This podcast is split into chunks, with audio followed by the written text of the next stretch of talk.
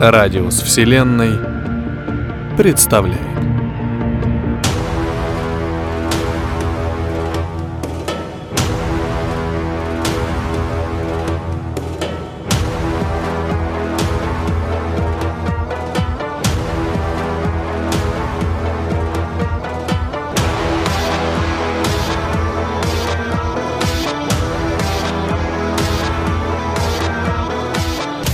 Сергей Колобухин.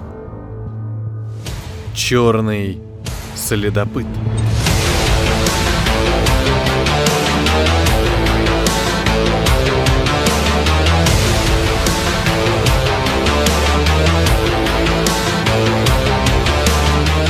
В руке Гаргоны вспыхнул огненный цветок, и Сергея Быстрова окутало радужное облако защитного поля.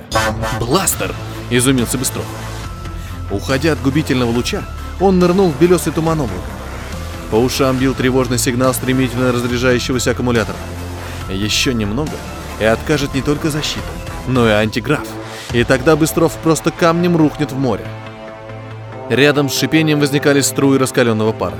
Гаргона наугад резала укрывшее Сергея облако лучами бластера. Еще одно попадание, и Быстрову конец.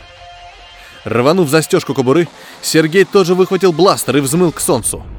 Спасительное облако осталось внизу. Солнце слепило Гаргону, и потому та не сразу заметила Быстрова. Сергею пришлось впервые стрелять из боевого оружия в живого человека. Обычно он обходился парализатором. Но для точного выстрела из пистолета расстояние слишком велико. На сомнения и колебания времени не было. Луч бластера ударил в парящую над волнами Гаргону, и тут тоже мгновенно укрыло радужное облако защитного поля. «Черт возьми!» — выругался Быстров. У нее не только боевой бластер, но и защитный комбез патруля времени. Кто же ты, сволочь? Неужели одна из нас? Вокруг горгонов вскипали фонтаны пара. Держать ее на прицеле в болтанке полета было весьма нелегко. Тем более, что та тоже не висела на месте, не желая быть неподвижной мишенью. Защита Гаргона отказала на секунду позже полного разряда бластера Быстрова. Радужное облако исчезло, и Гаргона стремительно полетела к видневшемуся невдалеке берегу моря. Сергей сунул бесполезный бластер в кобуру и в запале выпустил вдогонку удирающему врагу заряд из парализатора.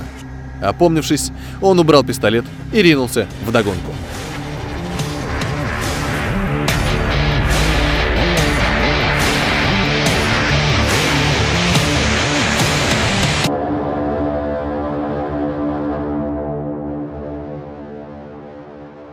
«А вот и ты!» Шеф приветливо взмахнул руками, приглашая Быстрова войти. «Проходи, Сергей, садись». С упавшим куда-то в желудок сердцем Быстров плотно закрыл за собой дверь кабинета, прошел вдоль длинного стола для совещаний к первому ряду стульев и сел. Когда шеф так приветливо зовет кого-либо просто по имени, значит дело дрянь. «Знакомьтесь», — продолжил шеф, и Быстров поднял глаза на сидящего напротив него незнакомого седоватого мужчину в штатском костюме. «Это наш коллега из уголовного розыска, полковник Романов. А это наш лучший сотрудник старшей группы службы патруля времени, лейтенант Быстров. Николай, чуть привстав, протянул через стол руку Романов. Сергей. Ну вот и познакомились. Жизнерадостно промурлыкал шеф, и у Быстрова от его довольной улыбки заныли зубы. «Полковник, ведите лейтенанта в курс дела. Да и мне не помешает еще раз послушать». «Знаешь, кто такие черные археологи?» — спросил Быстрова Романов. «Конечно», — кивнул тот. «Раскапывают курганы, места былых сражений. Находки продают коллекционерам, хотя по закону обязаны сдавать их государству». «Вам с ними приходилось сталкиваться?» — повернулся к шефу полковник Романов. «Нет», — ответил тот. «Путешествие в прошлое пока очень дорого. Хронотуризм только начинается и доступен лишь весьма богатым людям. Черным археологам он не по карману а официальные научные экспедиции постоянно находятся под контролем патруля времени. Никто из наших подопечных и шагу в одиночку в прошлом сделать не может. «К сожалению, у нас сложилось иное мнение», — хмуро сказал полковник Романов. «Кто-то летает в прошлое, минуя ваш контроль». «Этого не может быть!» — вскочил Быстров. «Сядь, Сергей!» — успокаивающе улыбнулся ему шеф. «Сядь и слушай дальше». В Москве есть некий антиквар Беридзе Кате Шалович. У него небольшой магазинчик на Тверском и свой сайт в интернете. Продолжил полковник Романов, когда Быстров сел на свой стул.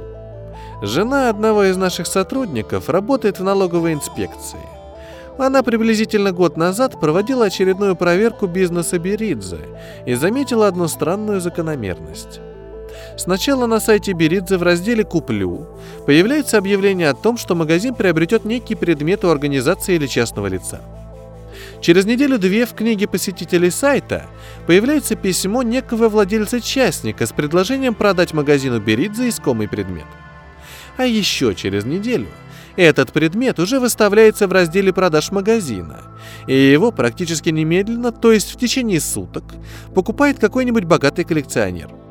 Самое любопытное в этой схеме то, что покупатели могут меняться, а вот продавец-частник всегда один и тот же.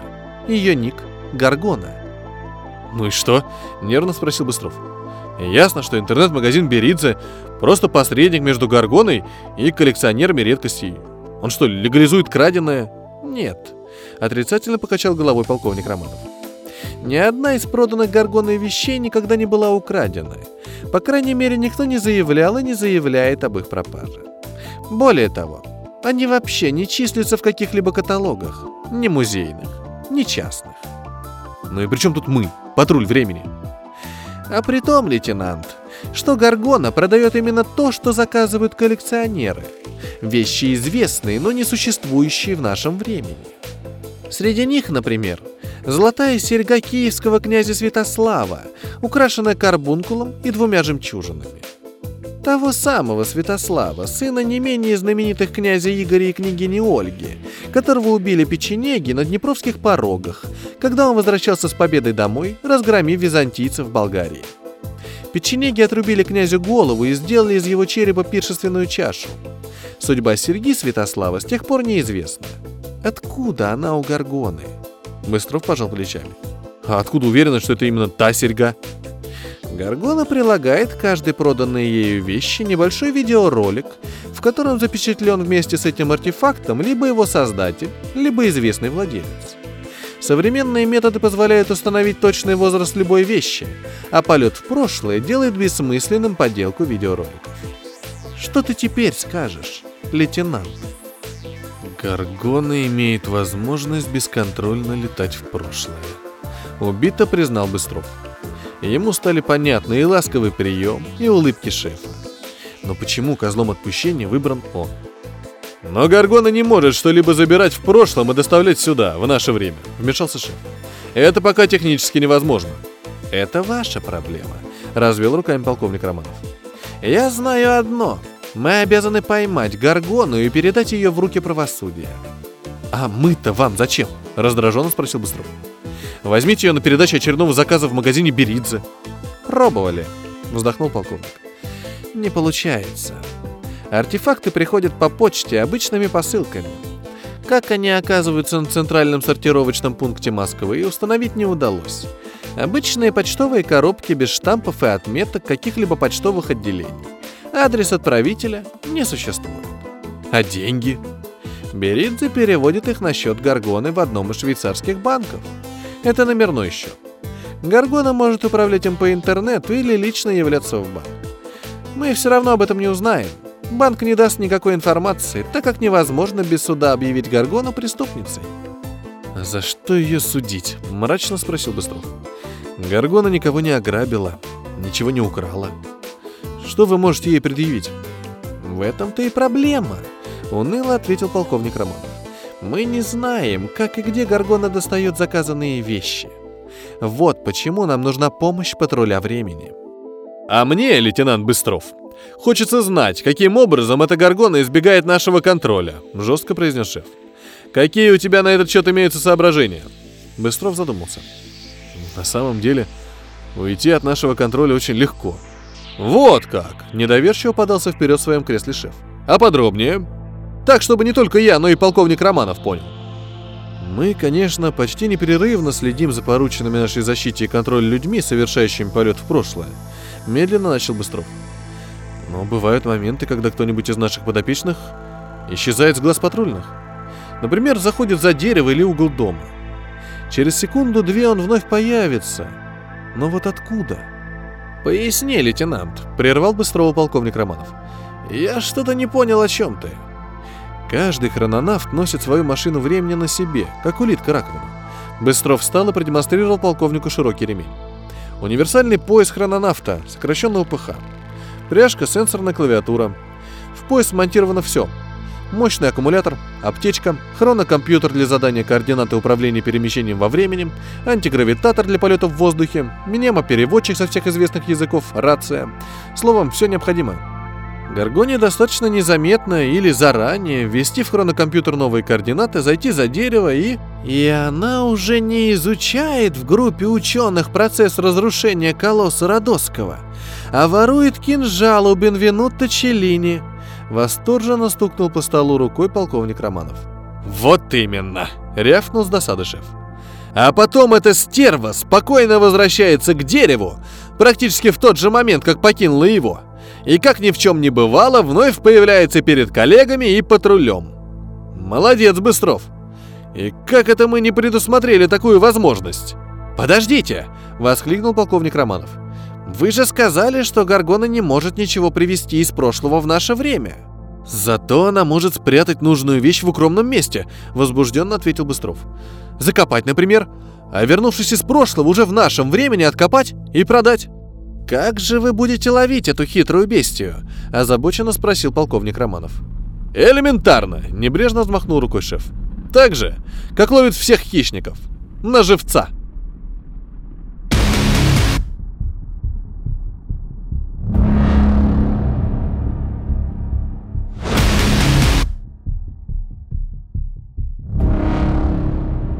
Быстров очнулся от боли.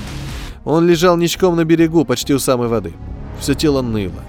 Скалистый берег пятиметровой каменной стеной круто вздымался от неширокой песчаной полосы прибоя, резко переходя наверху в гладкую, как стол равнину. Повезло, что антиграф отказал уже во время приземления, а не в полете над морем. Пробормотал Быстров, разглядывая торчащие вокруг острые зубья скал.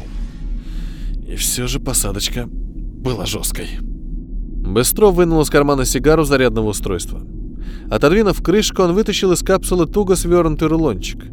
Взмах руки, и рулончик превратился в короткий плащ. Быстров накинул его на плечи и застегнул пряжку.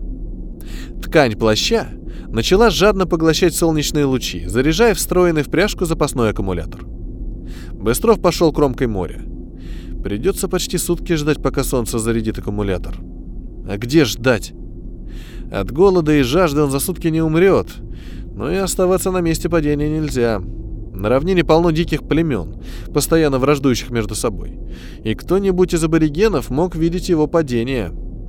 Пистолет вряд ли спасет от нападения местных отрядов. В запасе осталось не более 20 парализующих зарядов. Женский плач вывел Быстрова из задумчивости. Выхватив пистолет, он осторожно огляделся. Аборигены никогда не отпускают своих женщин одних, без охраны, за пределы поселений. Став спиной к морю, Быстров стал внимательно осматривать прибрежные скалы. Вокруг было сравнительно тихо, ни один камешек не скрипит под неосторожной ногой. Не звенят доспехи, только шелест волн, и где-то рядом всхлипывает женщина. Быстров осторожно заглянул за скалу, из-за которой раздавались звуки плача. Перед ним, в широкой нише, прижавшись к стене обрыва, сидела девушка. Рабыня. Отметил про себя Быстров, разглядев короткую белую тунику, окутывающую сжавшуюся фигурку. «О, Посейдон! Пощади меня!» — прорыдала девушка. Древнегреческий. Определил мнемо-переводчик, мгновенно переведя фразу и загрузил в кратковременную память Быстрова всю необходимую информацию по этому языку. Осколок равнины предательски хрустнул под ногой Сергея. Девушка вскочила, закрыла лицо руками и закричала. И тут Быстров увидел, что несчастная прикована к скале. Длинная тонкая цепь спускалась от широких браслетов, охватывающих запястья рабыни, извивалась меж осколков окатанных морем валунов и кончалась вмурованным в стену кольцом. Сергей шагнул к девушке. «Не бойся, я друг», — тихо сказал он. Увидев чужака, пленница сначала удивилась, а потом бросилась к Быстрову, приникла к его груди и опять заплакала. Он стал ласково гладить ее короткие пушистые волосы, бормоча какие-то успокоительные слова. Ткань комбеза на его груди стала влажной и горячей от слез. Наконец плач постепенно стих. Быстров осторожно отстранил от себя девушку. сейчас я тебя освобожу», — сказал он, сочувствием глядя на ее поникшую, совсем еще детскую фигурку. Сердце Быстрова сжималось от жалости. Осторожно взяв худенькую руку пленницы, он достал нож и нажал кнопку. Из рукояти забила короткая струя плазмы. Отрезанные цепи упали у их ног, как застывшие бронзовые змеи. «Теперь у тебя на руках только браслеты. Ну, очнись же!» Быстров потряс девушку за плечо и улыбнулся в ее широко открытые, еще мокрые от слез глаза. «Ты свободна!» Он поднял с песка покрывало и накинул ей на плечи. «Иди домой!» Убрав нож, Быстров сел на валу. Неожиданно девушка села рядом с ним. «Ты что?» – удивился Сергей. «Уходи, ты свободна!» «Нет», — отрицательно покачала головой девушка. «Освободить меня может только мой господин, а он этого не сделает. Моя жизнь закончится здесь, как только зайдет солнце. А теперь и ты погибнешь вместе со мною». «Почему?» «С заходом солнца сюда придет смерть. Чтобы она не выходила из моря на равнину и не нападала на город Дагон, воины царя Неарха каждую неделю приводят сюда раба или рабыню. Сегодня жребий пал на моего хозяина. Иди домой. Я вместо тебя буду жертвой. Кто мне поверит? Грустно улыбнулась девушка. Тогда уйди отсюда куда-нибудь подальше и спрячься, предложил Быстров. Ничего не выйдет. Вздохнула та. В двух полетах стрелы от этого места, и на равнине, и по обе стороны берега, караулят воины. На всякий случай. Нам не уйти. Меня сразу же вернут сюда и опять прикуют к стене. А тебя либо убьют, либо ты займешь мое место у этой скалы через неделю. Лучше попробуй идти и спрятаться сам. Девушка вернулась в нишу, вновь расстелила свое покрывало, села и с безнадежной тоской стала глядеть на море. «Да уж, положенница», — вздохнул Быстров. «Воины, говоришь?» Он посмотрел на индикатор заряда аккумулятора и безнадежно присвистнул. Энергии не хватит ни на активацию защитного поля, ни на включение антиграва. Он застрял в ловушке где-то в античной Лидии, на берегу Эгейского моря. Что у него есть? Разряженный бластер, нож и пистолет с двумя десятками парализующих зарядов. Вряд ли с таким арсеналом ему удастся прорвать оцепление и уйти живым и невредимым. Разве что ночью попробовать. А куда, собственно, он собрался прорываться? Искать Гаргону? Где? Операция сорвана. Надо просто дождаться полной зарядки аккумулятора и вернуться назад в свое время. Быстров взглянул на стоящее в зените солнце. Что ж, по крайней мере, источник энергии еще долго будет в нужном месте. Сергей снял плащ и расстелил его на солнцепеке. Пусть заряжается. Потом шагнул в тень ниши и сел рядом с девушкой. Та удивленно спросила. «Ты решил умереть вместе со мной?» «Нет. Лучше сразиться с неизвестным чудовищем, чем вступить в заведомо безнадежный бой с вашими воинами. Как говорят на моей родине, из двух зол нужно выбирать меньшее. Почему ты решил, что выбрал меньшее зло? Ну, хотя бы потому, что до заката, когда придет за тобой смерть, еще далеко, улыбнулся Быстров. Так что я проживу немного дольше. Ваши воины убили бы меня гораздо раньше. Ты же можешь спрятаться в прибрежных скалах или сдаться. Я тоже воин, устало ответил Сергей. Слушай, у меня был трудный день. Мне надо отдохнуть и набраться сил для встречи с вашим чудовищем. Я немного посплю, а ты покарауль. Разбуди, если что.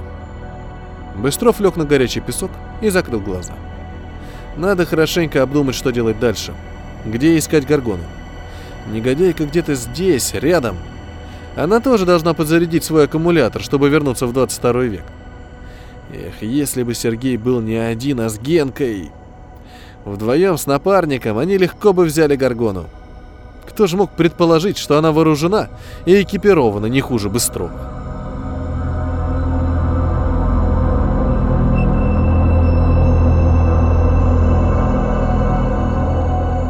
«Ну что, старшой, забьем быка!» Достав из кармана монету, спросил Генка Гор. «Чур мой орел!» «Давай», — легко согласился Быстров. Генка щелчком большого пальца подкинул монету в воздух. Та, вертясь, сверкнула в лучах жаркого летнего солнца и зазвенела на плитах террасы. «Решка!» – разочарованно вздохнул Генка, поднимая монету. «Опять мне трястись на вонючей кобыле! Зато тебе везет в любви, рассмеялся Быстров, бросая окурок в урну утилизатора. Где ты только находишь своих красоток? Места знать надо, самодовольно ухмыльнулся Генка и широко распахнул дверь в комнату отдыха. После вас, сударь. Они вошли. Миновав столики с шахматами, домино, нардами и колодами карт, за которыми коротали свободное время остальные члены дежурной команды патруля времени, друзья сели в кресло установки виртуальной реальности. «Слушай, хочешь, после дежурства свожу тебя в одно место?» — спросил Генка, запуская кориду. «Нет уж. Надевай шлем ВР», — ответил Быстров. «Твои красотки мне не по карману. У меня нет папаши-олигарха». «Да брось ты, старшой!» — заржал Генка. «Я угощаю!» Мне хватает адреналина на работе. Не желая огорчать друга резким отказом, отмахнулся Быстров. А когда затишье, как сейчас, виртуалки. «Не любишь ты меня сегодня», — укоризненно пробурчал Генка, надевая свой шлем ВР. «Почему?» «Завидую», — криво улыбнулся Быстров. «Так что, поехали? Или будем дальше лес точить?» «Поехали!» И Генка ткнул кнопку запуска.